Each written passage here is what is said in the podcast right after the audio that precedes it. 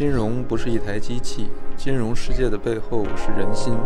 欢迎跟随我的博客一起探究那些伪装成经济术语的人心本质。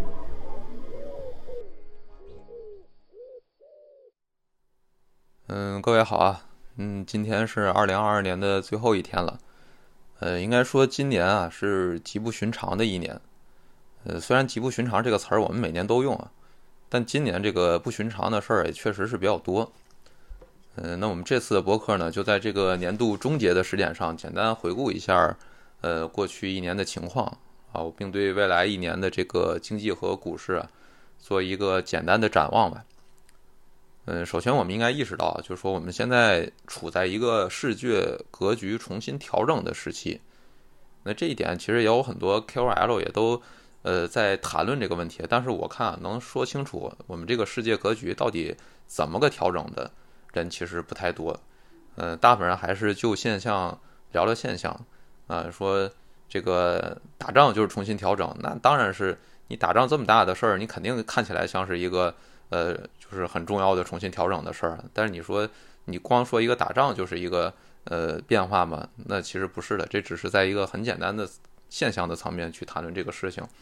那这里面我想讲一下我对现在这个世界格局整个重新调整的一个理解。就是上一个世界格局，我们说现在是世界格局重新调整的时时时时期。那么上一个世界格局呢，是什么时候到什么时候呢？啊，上一个世界格局应该说是在九十年代初到二零一八年左右，大概这三十年左右的时间吧。啊，或者我们说是到二零一四年，呃左右也可以啊，反正就大概这二十五年到三十年左右的时间。啊，上一个世界格局开启的标志呢？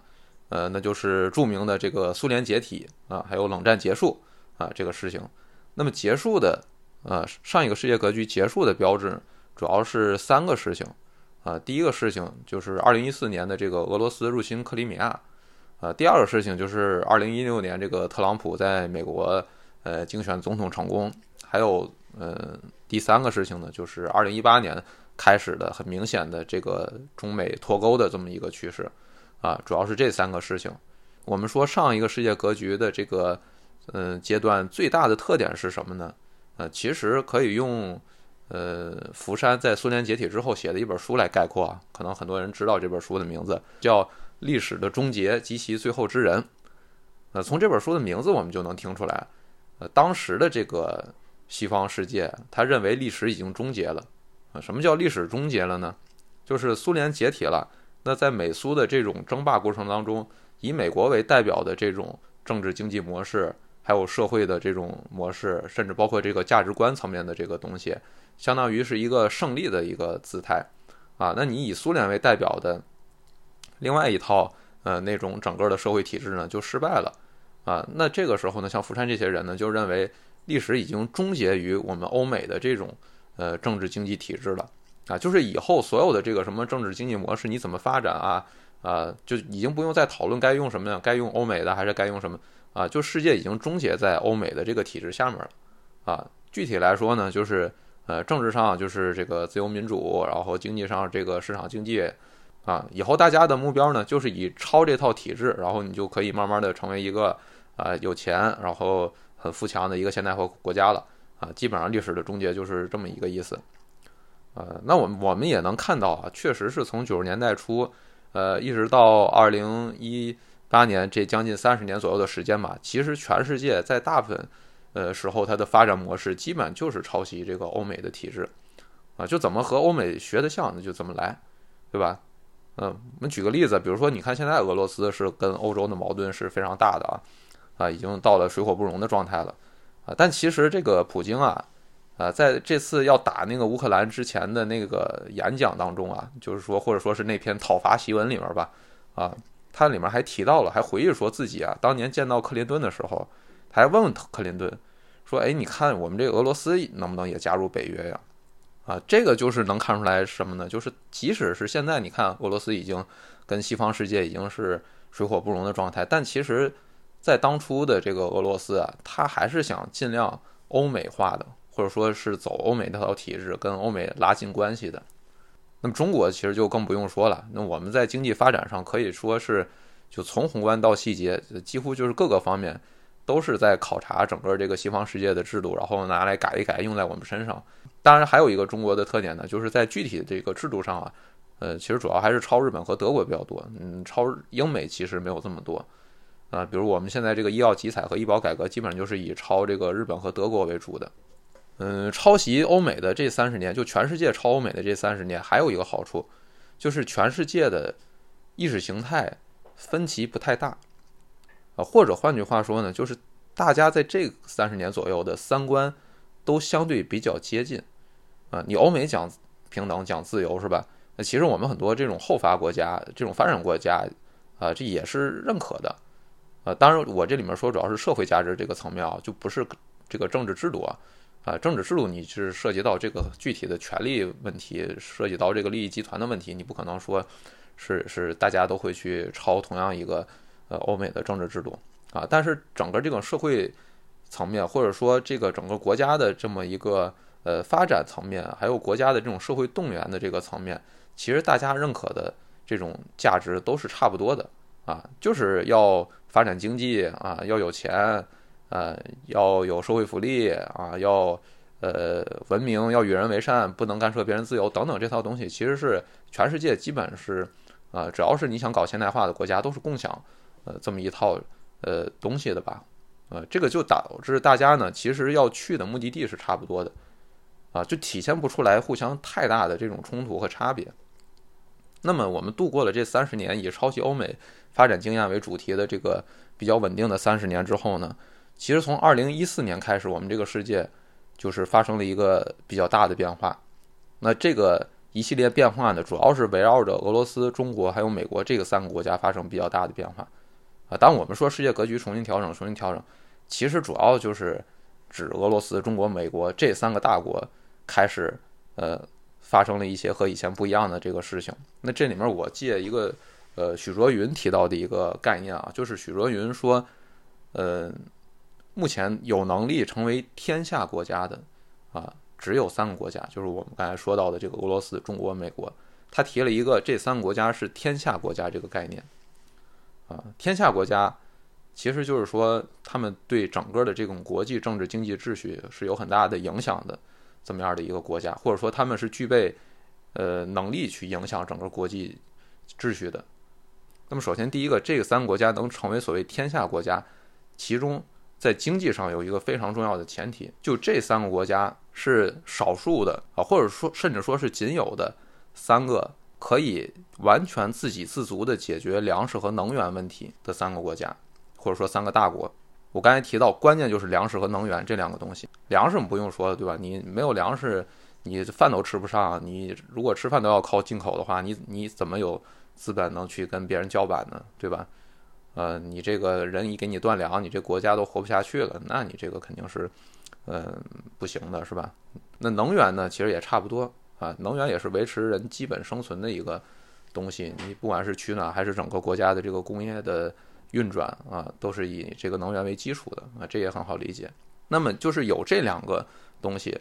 你能自给自足的话，你这个国家就算是到了最困难的时候，你顶多就是日子过得没这么舒服啊，或者说呃日子过得不好啊，买不了包了，嗯，但是你不会说是这个这个断粮断电的这种情况，就你能活得下去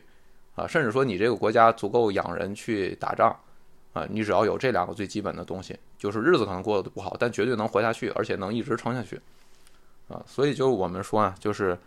呃，很多后发国家想抄这个，呃，中国的经验或者抄美国的经验，有地儿超不了，其实就是因为很重要的经济上的一个特点，就是能源跟粮食，如果你不能自给自足的话，你其实很难，呃，照搬中国或者美国的经验去发展经济，啊，中国粮食。呃，现在是非常的这个这个储备充足的，这就导致了我们能看到中国的 CPI 一直就上不去。嗯，就你美国那边 CPI 已经不管高到什么样了，呃，中国这边 CPI 你可以看到就一直没什么太大的变化。那最主要的就是因为能源和粮食这两个是让美国的 CPI 通胀往上走的大头，但在中国粮食自己种的啊，然后能源呢，我们一半用这个煤，一半用这个清洁能源。啊，现在基本上中国火电跟清洁能源，呃，占比已经是各一半了，啊，煤又是我们自己能生产的啊，在山西那儿、内蒙古那儿就能挖出来啊，所以我们中国基本上就是你外面通胀再厉害，我们中国的这个基本生活品它价格没发生什么太大变化。呃，那么我们说来就是俄罗斯、中国、美国这三个国家从二零一四年开始发生了比较大的变化。我们先来讲，呃，第一个就是俄罗斯，啊，俄罗斯发生什么变化呢？应该说从二零一四年这个克里米亚危机开始，我们能比较明确的，就是感觉到了，就俄罗斯已经全面放弃了抄袭欧美的这么一个社会的发展或者说国家发展的一个路径了，然后他开始了一种。以古代的意识形态，呃，来指导自己行为的这么一个状态，呃，具体来说就是以沙皇时代的这种大俄罗斯版，啊，大俄罗斯啊这一版的这个价值观作为他的这个呃治国施政的这么一个指导纲领，嗯，那么具体体现就是呃这个四处出击啊，把这个周边一些不听话的这个小国家给他摁住啊，嗯，那么为什么俄罗斯会进入到这种比较？复古的这种价值观的一个状态呢，啊，第一个原因，俄罗斯它过去是想超欧美，但超完欧美之后，发现基本没得到什么好处，是吧？北约它也没加入，然后欧盟那边也没捞着什么油水，啊，反倒是搞欧美那套九十年代时候搞休克疗法，结果把俄罗斯经济就搞得非常崩溃。那么最后俄罗斯这个经济发展，它靠的是什么呢？其实是普京上台之后。他用了一种强人政治的方式，一方面是削弱了从休克疗法当中养出来的那些寡头，另一方面呢，就是更重要的，就是他把这个能源产业给搞上来了，就是靠这个卖石油、卖天然气，啊，大家可以去查数据啊。其实九十年代的时候，俄罗斯确实经济非常惨，但实际上从普京一上台开始，呃，俄罗斯的这个 GDP 是连年的是快速增长的。那很多中国人现在好像对俄罗斯的印象还是觉得好像是很穷很乱这种感觉。啊，其实我说这个是一个错误的印象，这是其实是俄罗斯九十年代的一个印象啊，因为那个时候我们有很多呃中国人去俄罗斯做生意嘛，然后经常还说什么呃去那个西伯利亚的那个地铁呃不是那个那个铁路上面火车上面经常还会被被俄罗斯人抢劫呀什么之类的，就觉得是一种很乱然后很穷的一种感觉，但其实这是一个九十年代的印象，那个时候俄罗斯确实过得比较惨，但实际上自从普京上台之后，俄罗斯的这个经济是大有改观的。啊，这一点我，呃，感觉好像国内的这个这个，呃，媒体还是什么，好像提的会比较少啊，呃，但其实就是很多人不知道，去年的这个俄罗斯的 GDP，它的人均 GDP 跟中国其实是一样的，啊，都是一点二万美元每个人，啊，而且这还是在俄罗斯的人均 GDP 其实已经从呃一四一五年之后开始往下走了一点儿啊，因为一四一五年那时候油价最高，啊，从那个时候。那个时候是呃最高好像到了两万美元左右人均 GDP，啊，就基本上是比中国当时高一倍，啊，就我们中国你看就发展了这么多年了，现在经常说好像要崛起了似的，其实我们现在才刚跟俄罗斯是呃人均 GDP 是一个水平，啊，其实俄罗斯人呢这个日子过得呀并不差，就在普京上台之后，这实际上也是为什么普京这个这么受拥护的原因啊。那么呢，这个是经济，就是靠抄欧美呢，没得到任何好处，最后还是靠普京搞那套强人政治啊，把这个经济给搞上来了。当然，有的人可能会说，这个就是俄罗斯是靠这个什么石油涨价呀之类的啊，呃，这么说当然是有道理了。但是呢，呃，这个你如果没有普京的这种整顿的话，你你就算有石油，你都开采不出来啊，你都卖不出去啊，是这个问题啊。那么这是是经济层面。啊，另一方面就是俄罗斯人其实有一个比较，呃，大的一种心理落差，啊，什么比较大的心理落差呢？就是我们过去啊，俄罗斯这个苏联啊，这个是世界两极中的一极啊，这是非常强大的。但是现在俄罗斯已经成了一个怎么说呢？虽然还没到说是一个弱国的地步吧，但跟过去比，肯定是这种在整个世界的影响力，在世界上的威望已经是差了天壤之别了。我们有人说去俄罗斯，你去那个听俄罗斯人。那个老百姓聊天的时候，他就有的时候会来这么一句，就是说啊，你看，比如这个事情，如果当年斯大林还在的时候，会怎么怎么样？哎，这种说法就很类似我们经常是吧，坐出租车的时候听到那个司机说，哎，这要是毛泽东在的时候，还有什么什么这个腐败的问题啊之类的，就是他们有一种历史记忆啊，就是过去俄罗斯是很强大的，他们有这种历史记忆。啊。那现在俄罗斯跟当初比变得太弱了，所以整个俄罗斯社会呢，应该说弥漫着一种这种虎落平阳的这么一种感觉。尽管都是这个经济崩溃或者说国家崩溃之后的这个状态，但俄罗斯它的这种社会呢，是一种虎落平阳的感觉啊。这个跟日本不一样，你看日本就是一种 loser 的感觉。啊，但俄罗斯它是一种这个这个有点不服气的这种感觉啊，它不跟日本似的啊，你日本就已经完全都是一种 loser 的状态了，就是啊就这样吧啊，就我我也不奋斗了，就这种感觉了啊。那这种心理呢，应该说也不可能靠去抄袭欧美的价值观来解决。那么普京在这种情况下呢，他其实就开始重新去挖掘俄罗斯民族主义的一些呃老的议题了啊。这个东西呢，主要是呃普京。底下有一个谋士吧，或者说是一个知识分子，就负责呃去研究这种政治意识形态的啊。这个就是大家要知道，就是呃，你作为一个皇上，你肯定不可能自己去搞什么思想研究，然后去呃发掘一套这个这个什么呃国家指导思想出来啊。这个皇上没这时间啊。呃，一般来说呢，就是皇上底下肯定会有这些谋士嘛啊，然后每个人铺提不一样的看法，不一样的观点啊，然后皇上。哎，看哪个合他心意，然后挑一个出来，就指定说，哎，好，以后我们就按你这个搞。那么这个顾问的名字呢，就是叫杜金，呃，他应该算是一个社会学家吧。呃，这次俄乌冲突，他女儿也是被这个乌克兰的特工给炸死了。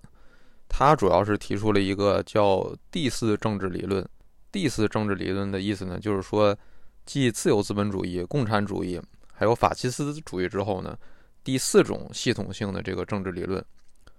呃，以美国以自由主义的这种领导者的地位啊，已经先后战胜了法西斯主义和苏联的共产主义。但是美国的自由主义呢，它现在已经走向了衰落。啊，整个世界，尤其是像俄罗斯，它需要第四种政治理论来填补意识形态的真空。这个就是杜金的他的一个呃思想的这么一个基础。那么他所谓的第四政治理论是什么呢？啊，他之前发明了一个词叫新欧亚主义。他认为这就是他提出的一个第四政治理论，呃，他基本上就是以一种呃民族主义、保守主义，甚至是一种传统主义的这么一种融合，呃，归结下来就是希望回到沙皇那个时代，呃，比如说啊，就镀金之前，他就讨论他怎么要对待中国呢？呃，我们看到他那个论述啊，基本上就是和沙皇俄国那套呃地缘政治思路是差不多的，呃，比如说什么要把中国怎么拆解了呀，要把这个西藏、新疆。然后把这内蒙古、东北都要给它分裂出来，然后作为这个和俄罗斯的这种地缘政治的缓冲带啊，基本上就是和沙皇的这个思路是一样的啊。另外，杜金自己也说过一句话啊，叫“古老的意味着是更好的，越古老越好”，这是杜金自己的原话啊。那我们再直白点说呢，杜金的这个第四政第四政治理论呢，其实就是一种对传统文化的去粗取精吧。那么所谓的这个取精，其实取的就是。传统文化中对现代世界啊，尤其是对现代俄罗斯有好处的这么一些东西，那具体到底是什么呢？呃，你说这个侵略啊，对外战争，这算不算是传统的里面的精华呢？那这个就不是说思想家要讨论的问题了。啊，思想家只负责提出来一些比较好听的话，啊，这个好听的话呢，你是作为一个外壳的，但是你们这些呃政治实践者，你具体用它来干什么，这个思想家是不管的，呃，也控制不了。呃，对了，刚才咱们说这个杜金呢，他好像看起来是对中国一个敌意态度，呃，但实际上不是啊。这个思想家这个嘴啊是不能信的，因为他只是为了讨论自己的这个为自己的观点进行服务去这么讨论问题啊。实际上，他一四年之后基本上是属于越来越支持中国的这种态度了。呃，一八年的时候，他甚至还被聘为了这个复旦大学的中国研究院的高级研究员。啊，这次俄乌冲突，他们这个镀金妇女在观察者网还有专门的这个专栏讨论这个战争问题。啊，那二零一四年的这个克里米亚危机是非常典型的一个呃体现了，就是呃这个克里米亚这个事情呢，它也是一个呃历史问题。就克里米亚本来它就是俄罗斯的一个领土啊，后来是在苏联时期呢，被这个赫鲁晓夫啊给送给乌克兰的。就是当时在苏联那种体制之下嘛，就是你苏联的加盟国，呃，那都是听中央的嘛。所以当时赫鲁晓夫就一拍脑袋，就直接把克里米亚就送给乌克兰了，就愣从这个俄罗斯的领土上就划给乌克兰了。嗯，二零一四年的时候呢，就是普京就直接相当于出兵把这个克里米亚给占了，啊，这个是一个非常典型的这么一个方法，就是呃，之前普京去干涉周边的一些小国的时候呢，他还是不会直接出兵把你这个地儿占了的这么一个，但是克里米亚他是直接就把这个地儿给占了，然后占完之后，呃，有一个非常明显的一个变化，就是普京在俄罗斯国内的支持率一下就呃窜升啊，当然本来普京支持率也挺高的，但是呃，他占了克里米亚之后，他的支持率一下就变得更高。啊，我们说这个支持率造不造假其实不重要，因为我们都是同口径比嘛。啊，你就算是造假了，那我们看它的这个，你比如说以前造假是百分之七十多，你现在一下到了百分之九十，啊，那你都是同口径的，就算是造假了，那我们也能看出来这是有一个呃变化的。啊，所以说这个克里米亚危机之后，普京的支持率一下达到了一个史上呃几乎是最高的一个，应该就是有百分之九十多的这种国内的支持率吧。啊，从这个里面我们就能看出来啊，就是整个这个俄罗斯人的这个心态啊。他其实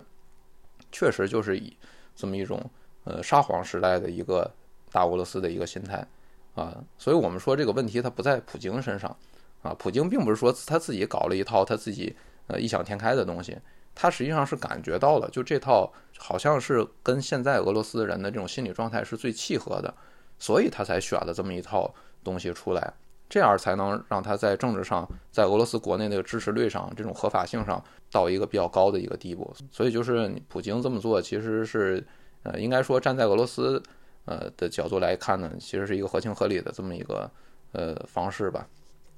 那么普京带领俄罗斯，或者说普京帮俄罗斯人表达出来了他们想回到沙皇时代的这么一种心声啊，这种转变就给这个世界带来了第一个不团结的因素。啊，或者说是第一个比较重大的转变吧，啊，就是以俄罗斯为代表的那么一部分国家，它开始回到了过去的那种民族主义的价值观，啊，这个民族主义这个东西呢，其实是现代化早期的一种比较普遍的一种精神状态，但是呢，现在就是俄罗斯为代表的这么一部分国家呢，它开始回归到现代化早期的那种民族主义的价值观啊，那种国家状态当中了，就不完全是以。嗯，我们说的西方那套啊，自由、民主、富强为目标了，这就给这个世界带来了第一个分裂。嗯，好，这部分我讲完了，就是这个俄罗斯的情况。呃，俄罗斯作为一个大国呢，应该说是率先抛弃了欧美的那套体制还有三观，然后他选择的是一种回归传统，呃，或者说挖掘传统和现代社会兼容性的这么一条道路，这是世界格局的第一个大变化。那么第二个大变化呢，就是欧美啊。这里主要就是美国的衰落啊，我这里暂时就不把欧洲单独拿出来讲了，呃，因为欧洲，呃，我们说从精神上它可以归属于西方文明这个大类，啊，那它从体制上的独立性呢又比较差，啊，这个差主要是差在军事上啊，它不具备成为一个天下国家，或者说成为一个对整个世界有一种像美国、俄罗斯这么有影响力的这么一个呃天赋吧，呃，所以呢，我把它。呃，如果用古代的这种现象来做类比的话呢，那基本上就是属于美国的这个朝贡国，啊，不说附庸国吧，但基本上也是类似朝贡国的这么一种关系。啊，你包括韩国和日本都是类似的。那这里面我们主要还是讲美国。那美国最大的问题呢，我用一个词儿总结，其实就是内乱，呃，或者说是分裂。这是美国这个国家目前面临的一个最大的问题。二零一六年，这个特朗普上台呢，基本就是把美国的分裂就彻底的摆在了台面上了，啊，一个几乎被所有美国主流舆论都讨厌的人，然后最后一投票，啊，发现有居然将近一半美国人支持他，啊，就美国国内的不同人群或者说不同意见的这种，呃，可以说已经到了一种水火不容的地步了。实际上，美国的这个分裂问题呢，可以说是从这个国家建国以来开始就有，啊，独立战争打完就开始有内乱，有这个起义。啊，那美国的精英们在费城开了个会，又讨论出了一个平衡各方意见、平衡各方利益的这么一个政府组织。呃，这个政府我想说啊，它从设计的一开始啊，它并不是说为什么要保障人权、保证自由而去设计的这个呃政府的。他的那个人权法案，就那个 Bill Rights，我们都知道他是后来加军的，他不是说是一七八七年他们讨论的主题。那一七八七年他讨论出来的那个宪法呢，它就是为了一个平衡各方利益的一个东西。那么美国的这种分裂本身就在他建国时候基本上就开始埋下了种子，到一九一八六零年，美国的分裂就第一次是摆在明面上，啊，就开始打内战，北方和南方就是完全不同的价值观和这个讨生计的方法呀，啊，这里我要说啊，就是美国是所有西方文明当中唯一一个在现代化转型过程中发生了大规模内战的国家。其他国家的战争，我们可以说它都是属于这种，啊，就是政府军和叛乱军这种级别的这种啊，充其量是这个阶级敌人吧。但美国的这个南北战争，那完全是就两种体制、两种意识形态啊，两种呃生产方式啊，而且互相呃各方都占据了大量的人口和土地，这么样的两波势力打了一场内战。你到现在美国的南方啊，好多地方还在挂当初内战的时候南方这个宣布独立的那个呃南方的那个国旗啊，他说我这个是装饰品啊，所以说呢，就是美国的分裂是一个自古以来就有的问题。那么到了二十世纪这一百年呢，呃，美国因为各方面啊，它是顺风顺水。二战之后成为世界领导，其实一战之后基本上已经是世界领导了。只不过二战之后呢，它是进一步在政治地位上确定了它的领头地位。那么这种国运来了，可以说就是挡都挡不住啊，呃，一定程度上它其实掩盖了美国本来它存在的一些根本性的问题。那么现在特朗普上台呢，第二次摆到了这个台面上的这个大分裂出现了，啊。可以说，美国的那种反文明的、反制的、野蛮的那种民粹的力量，现在是一种空前爆发的状态，啊，精英也没有办法，一人一票的制度就是会把特朗普选出来，啊，二零二零年的时候，美国的国国会被特朗普的支持者占领了，啊，要改变选举结果，啊，这个事情可以说是非常令人痛心的一个事情啊，就美国国会自从一八一四年英国人走了之后，就从来没有再被占领过了，啊，特朗普他没有文化，他不知道他这么一搞。他是把美国这两百年他还没捂热乎的这个自己最值得骄傲的这个自由民主这套东西给葬送了呀！啊，占领国会，推翻选举结果，那你这样，你和那些前近代的那些军阀统治的国家你有什么区别呢？你和缅甸有啥区别呢？对吧？你选举，呃，选不出来我，我就说这个选举是造假，然后我就用暴力的方式来改变。那么美国现在还能做什么呢？啊，只能做那些总统这一方比较有权利，同时还不得罪选民的事儿。呃，比如说发货币，啊，比如说在国际关系上设置一些有煽动性的这种议题和口号啊，什么修昔底德陷阱，啊，中国威胁论之类的这些，啊，但是真的得罪选民的事儿，他是不敢干的。你说你骂俄罗斯骂这么狠，你让他直接出兵，他不出，啊，出兵得死人，你死人，你下次选举的时候，你反对派肯定要拿来说事儿，啊，那你下轮选举你这个又保不住了，啊，所以说美国或者说整个西方文明现在面临一个非常严重的一个问题。就是说，他失去了一种，呃，自上而下的这种社会动员，或者说失去了社会凝聚和团结的这么一个能力。就美国，你说民间有好的东西吗？有，可以说很多啊。你不管是思想上的，还是实践经验啊，啊，包括我们呃这几年比较火的什么 FIRE 运动啊，啊，这些都可以说是很好的东西。但是很可惜啊，就是现在它自下而上，它是以前可以往上走，但现在你下面出来的好东西，你会发现有个问题。他往上走的时候，他再走就走不上去了。他走上去的过程，他会遇到无数的不同意见。就每个人都说我有我的自由，我有我的想法，我我凭什么听你那套？啊，连政治正确现在也治不住人了，是吧？特朗普一上来政治不正确，就把很多人的心声说出来了。啊，结果那些人觉得痛快，就投他一票。啊，甚至很多华人都会投他一票。华人是政治正确的这个受益者，是吧？既得利益者，他很多人他还是投了特朗普一票。为什么呢？是一种心理上的作用。我们说社会动员，我们不是在讲那套，就是，呃，一大二公讲那套集体主义那套东西啊，不是那个东西。社会动员应该说是政治学里面的一个很核心的议题，啊，我们不是说动员是要去干什么大事儿，或者说是要去打仗之类的，啊，动员它是一个能让社会保持活力，啊，帮助大部分普通人，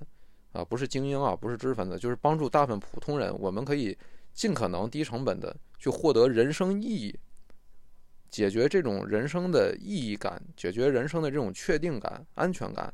啊和力量感的这么样的一种，啊，但是你欧美为主的这种所谓的后工业社会这套东西呢，就这种极致的个人主义，还有非常字面意义上的自由，啊，很多时候我们其实，啊，就是这种字面上的自由，我们不能放任一个意识形态词语无条件的被任何人使用的，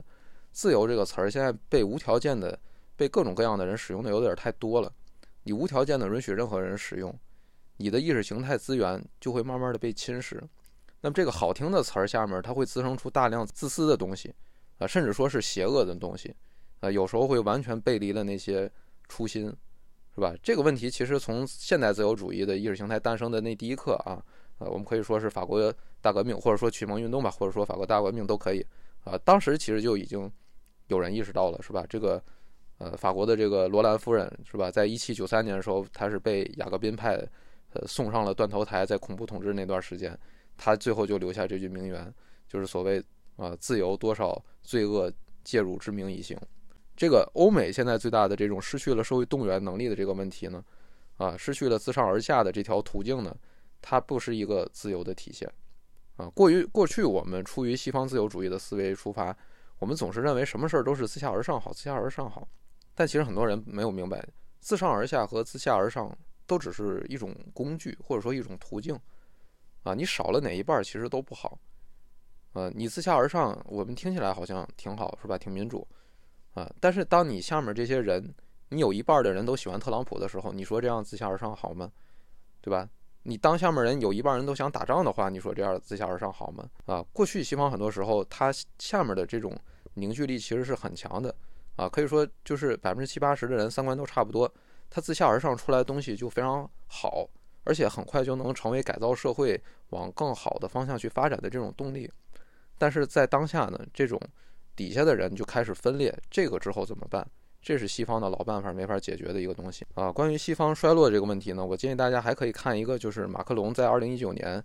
呃，就是他在那个驻外使节会议上的一个公开演讲啊。要看他的那个原版啊，呃，网上有一个中文流传版，但那个是删减过的啊，还有一些甚至是编造的内容。它主要是为了符合我们中国的一些民族主义情绪编造的东西啊。呃，我们可以还是要看他那个原文演讲，它里面虽然呃也是像网上流传似的提到了这个西方霸权衰落这个问题。但它核心要讲的不是这个，啊，它实际上是要以对欧洲面临的这种问题为核心的一个世界局势的一个分析，啊，就是马克龙他可以说是一个比较中肯的一个认识，呃，上面这个呢就是我们说的这个第二个世界格局的重大变化，啊，就是美国的分裂和整个这个西方社会内部凝聚力的这种丧失，呃，或者用马克龙的话讲，可以叫呃政治想象力的丧失。啊，实际上就是欧美的老办法解决不了现在的新问题了。呃，那么如果说俄罗斯那边发生的这种传统主义转向的变化，导致的后果是地缘冲突变得更多，呃，或者再直接点说就是打仗的风险更大了。呃，那么美国这边的变化会有什么后果呢？如果说美国只是内部分裂，那其实理论上对其他国家没什么影响。啊，但问题是美国这个国家，它自二战以以后已经在全世界安插了无数的手。它的毛细血管其实是伸到了世界的每一个角落，它的自我循环肯定会对世界有影响，啊，它最大的问题就是我们刚才说的，就它还是在用老办法来领导这个新的世界。他老办法是啥？老办法就是霸权外交，啊，就是搞霸权，就是不听话就打，啊，不听话的这个要被赶下台，啊，你听话的这种亲西方的政权，你可以在台上当政。那美国这个国家就很奇怪啊，它就是对内它是自由平等，它是做的很好啊，甚至可是说是做到了极致啊这种自由，但是它对外呢，从二战之后，它就一直搞这种强权，搞这种霸权啊。罗斯福当年提了四大自由啊，很美好一个，呃，不仅是国内是一个自由平等的社会，国际社会也是也是一个自由平等的社会，嗯，很美好，大西洋宪章。但是他死了之后，这个基本上都没实现啊，反倒是丘吉尔那套东西，呃，就。一套比较现实主义的东西成了这个全球政治的主题，这个我不知道是不是西方文明的一个特点啊，就是说它对内经常就很文明，但它对外经常是以过去的那种蛮族入侵的那种思维，在呃想象别人，比如说你欧洲搞这种黑奴贸易，对吧？你欧洲当时已经开始现代化，你人口素质也在提高，但是你对外你就拿着黑人不当人当牲口是吧？啊，黑奴贸易是运了一千万人到美洲。啊，然后有的人说这个海上运船的这个过程呢，是运一个人死一个人，啊，有的人说是运一个人死九个人，那死九个人的话，那你非洲就死了九千万，我觉得这是有点夸张啊。我们就按百分之五十的死亡率算，那就相当于你死了一千万，然后奴役了一千万黑人，就是人类历史上可以说最不文明的事情之一，就是这个黑奴贸易啊，甚至可以说就没有之一。对吧？你蒙古人征服西征是吧？就杀的人，直接杀的人，你其实就是百万级别的人吧？啊，你死人，他主要还是因为这个传播了鼠疫，间接导致的。那美国这种对外野蛮、对内文明的做法，其实，呃，和中国就很相反啊。我这里多提一下中国，就中国，我们总说是吧？中国对内我嗯我们就不说了，但是他对外他其实向来是不怎么杀人，或者说不怎么奴役别人的。你郑和下西洋，我们没听说建立什么殖民地这种东西是吧？啊，我们对周边小国也向来都是朝贡关系，是吧？给的是比拿的多，啊，你甚至到四九年之后，我们这种对外援助也没停过，啊，大跃进的时候这么困难，是吧？这个王家祥同志呃提出想减少点对外援助，结果被主席同志说成是三合一少。啊，然后这个六二年八届十中全会的时候还被打倒了，啊，所以中国一直就对外很大方，啊，很文明。那么说这个美国这个对外搞霸权这个事儿呢，啊，搞欧洲这种蛮族的这种你抢我我抢你那套思维的后果呢，那实际上就是，呃，很明确，就是后果就是把中国当敌人，把俄罗斯也当敌人，四处出击，啊，当然中国可能是一个更有威胁的对手啊，那么就是打压中国，你要和中国脱钩，啊，要提出什么修昔底德陷阱这种口号。啊，修昔底德陷阱这个真的是非常的莫名其妙的，就这既不是历史的规律，也不是什么历史的必然，啊，这不过就是一次历史的偶然的一个悲剧，啊，你美国取代英国霸权的时候，你怎么没和英国打一仗呢？啊，历史上你领头国家更替，他有的时候他确实打仗了，但还有的时候他没打仗呢，对吧？你打仗是悲剧，你现在需要把历史的悲剧说成是历史的规律，啊，你还要主动重复这个悲剧。这就是一个非常荒唐的一个东西，啊，丘吉尔写的这个英语民族史，他就是想说这个英国的霸权它是啊过渡给美国了啊，所以你说你光提修昔底德陷阱，你不提丘吉尔的英语民族史，那这不就是属于一个组装历史这个忽悠人民吗？那我们可以说，就美国一直用老办法解决对外的问题，这个代价其实也是巨大的，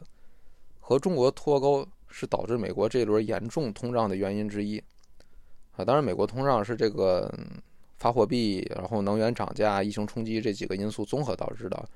呃，但我们不得不说，这个和中国的这种制造业脱钩也是一个非常重要的因素。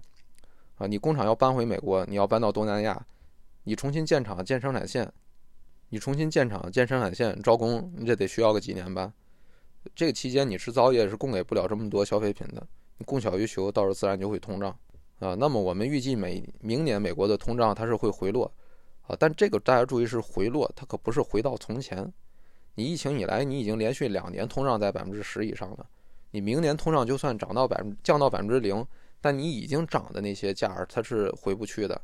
你十块钱，你这两年已经涨到了一个十二块钱、十三块钱的东西，你明年就算通胀率是百分之零，那你还是十二块钱、十三块钱。